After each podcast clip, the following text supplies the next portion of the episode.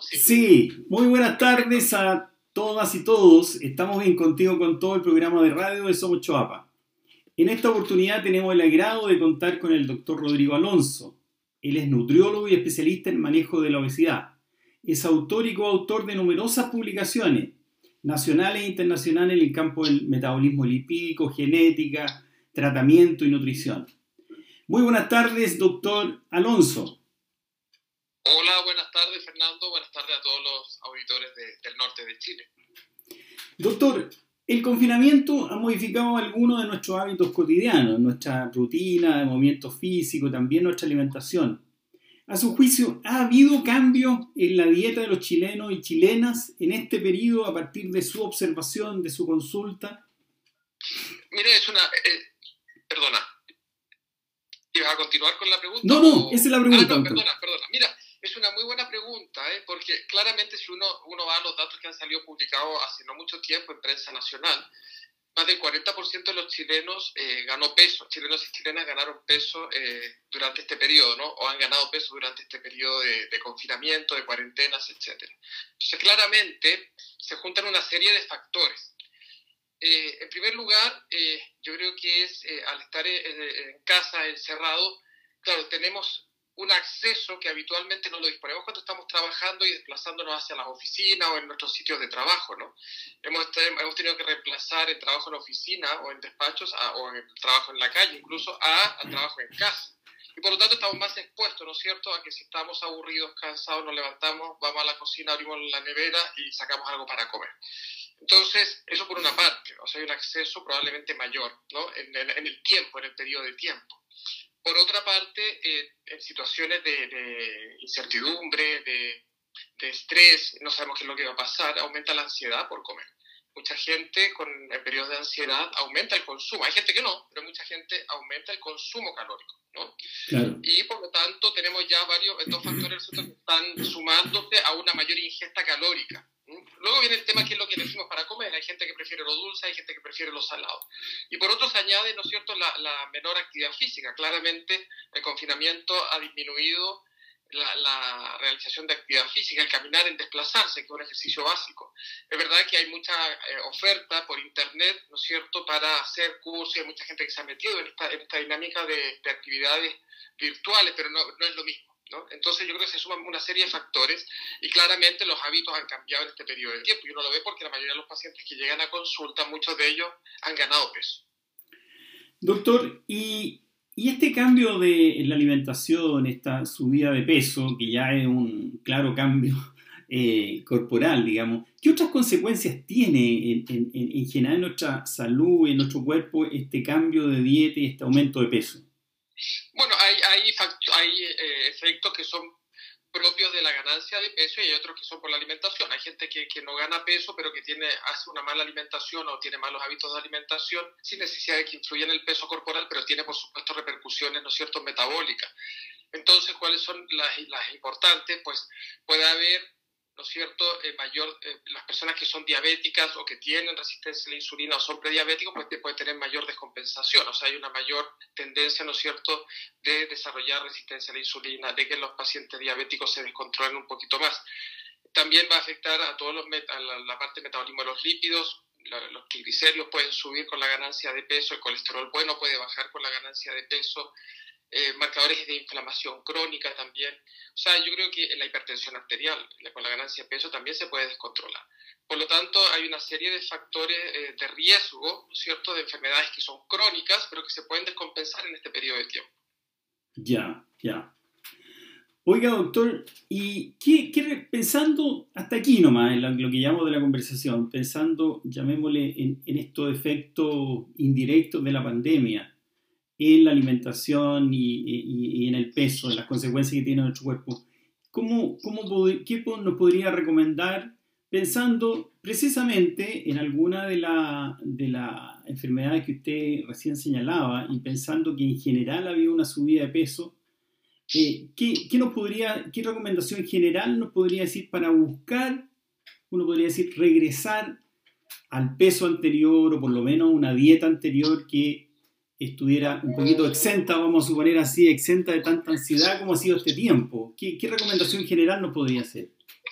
mira, eh, yo quería agregar otro punto que yo creo que es importante, que, no es una cosa que tenga que ver con la alimentación ahora, ¿eh? eh quiero aclararlo, pero es un tema de la importancia del exceso de peso y de la obesidad en todo este tema de la pandemia, porque distintos estudios internacionales han demostrado y registro, ¿no es cierto?, que la obesidad eh, es un factor de riesgo en la severidad de la evolución de la COVID-19. Es decir, las personas que tienen obesidad suelen hacer cuadros que son más complicados, especialmente gente joven, y eso es un dato importante. Mm. Evidentemente uno lo puede mirar en la, película hoy, ¿no es cierto?, en el momento actual, pero son, son datos que son interesantes, ¿no es cierto?, de analizar y luego evaluar para políticas futuras.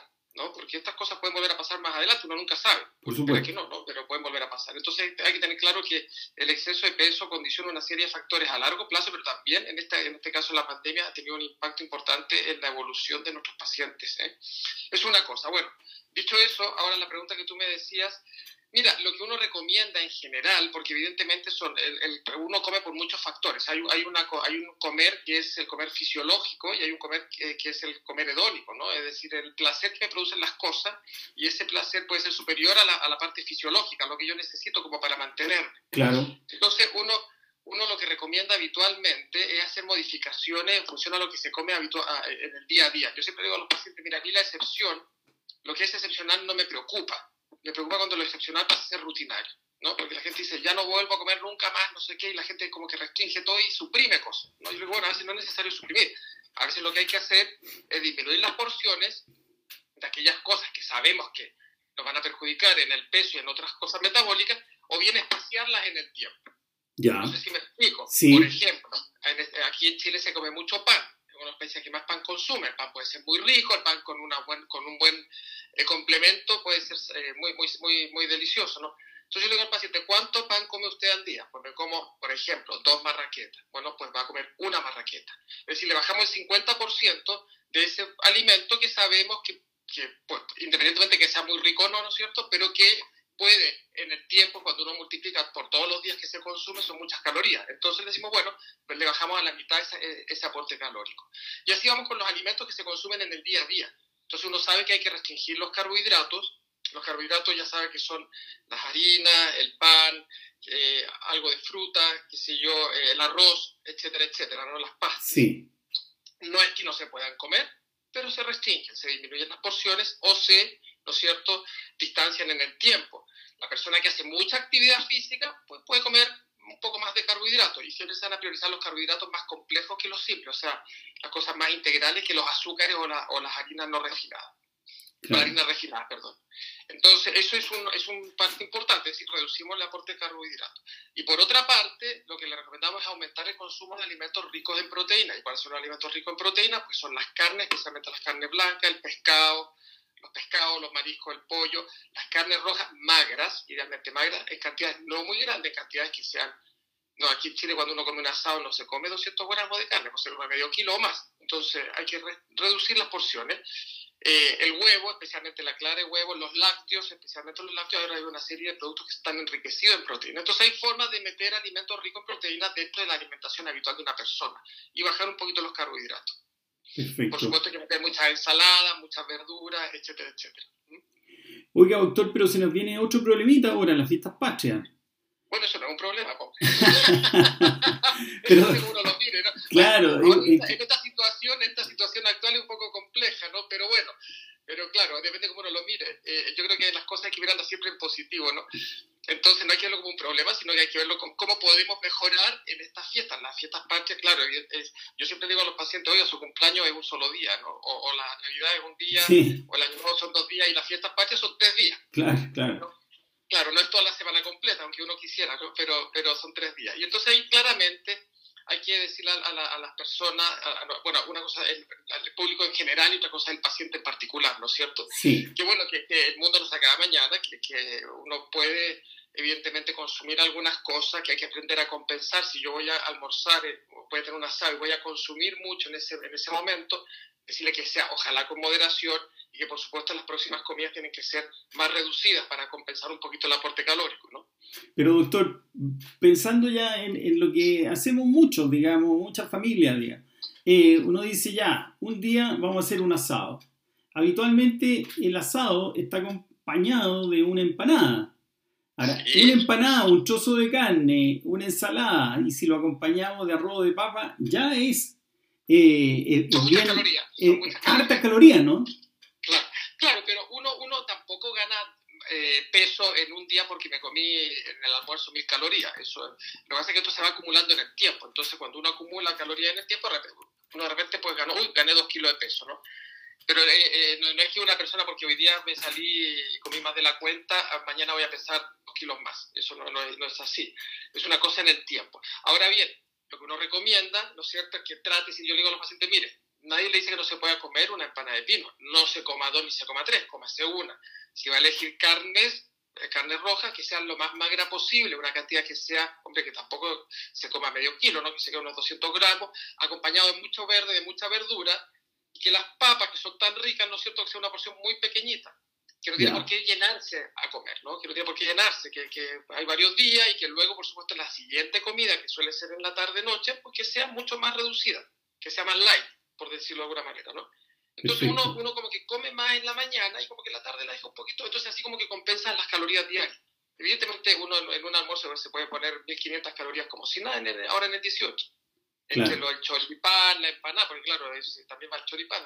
Sí, y nosotros comentamos, elija, pues elija, un día elija el choripán y otro día elija la, la, empanada. No tiene por qué ser todo el mismo día. ¿Mm? Perfecto. Y finalmente, finalmente doctor, eh, ¿qué, la, la, recomendación en general, ya más allá de la pandemia, más allá del 18, eh, es en general buscar una dieta lo más equilibrada posible. Usted nos da varias pistas y, digamos, disminuir los carbohidratos y, aumentar ensalada. Eh, eso es algo que hay que buscar mantener durante todo el año, ¿no? Claro, es decir, los, mira, los cambios de hábito de alimentación son tremendamente difíciles, ¿eh? porque uno come, como ya dijimos, por varios motivos. ¿no? No, no, no, no, no se come por hambre muchas veces, se come por aburrido, se come porque me invitaron, porque me lo pusieron, porque estoy ansioso, etcétera, etcétera. Y luego la selección, por qué elijo determinados alimentos sobre otros. Entonces uno siempre recomienda, ¿no es cierto?, que las pautas de alimentación, me gusta la palabra pauta más que dieta, dieta siempre tiene una connotación muy restrictiva, pero que las pautas puedan ser llevadas a largo plazo. Ahora estamos ¿no es cierto?, en una época en que hay muchas dietas de moda, qué sé yo, la, el ayuno intermitente, que tiene su razón en algunas cosas, en, las dietas ketogénicas, etcétera, pero claro, son pautas que muchas veces son difíciles de mantener a largo plazo. Entonces, uno restringe en un momento y después cuando vuelve, ¡pum!, reganan peso. Así estamos siempre como un yo-yo. Perdemos, ganamos, perdemos, ganamos. Lo difícil es la mantención del peso, es decir, perder y mantener ese peso que hemos, que hemos logrado perder a veces uno quiere un peso que sería como el, óptimo para uno, ¿no? que no siempre es el peso adecuado o el peso ideal. Entonces, eh, eso debe ser bien realistas también, es decir, hasta dónde podemos llegar, cómo podemos manejarlo, el papel de la actividad física también, ¿no es cierto que es importante salir a caminar, a desplazarse? O sea que eso es una buena actividad que va a permitir un gasto calórico mayor. No es la solución, pero va a ayudar. Y, todas estas cosas tienen que mantenerse en el tiempo, tanto la alimentación como la actividad física, como una vida activa, una vida activa, digámoslo así porque no todo el mundo va al gimnasio, ni todo el mundo sale a correr ni a andar en bicicleta, pero es una vida activa, ¿no?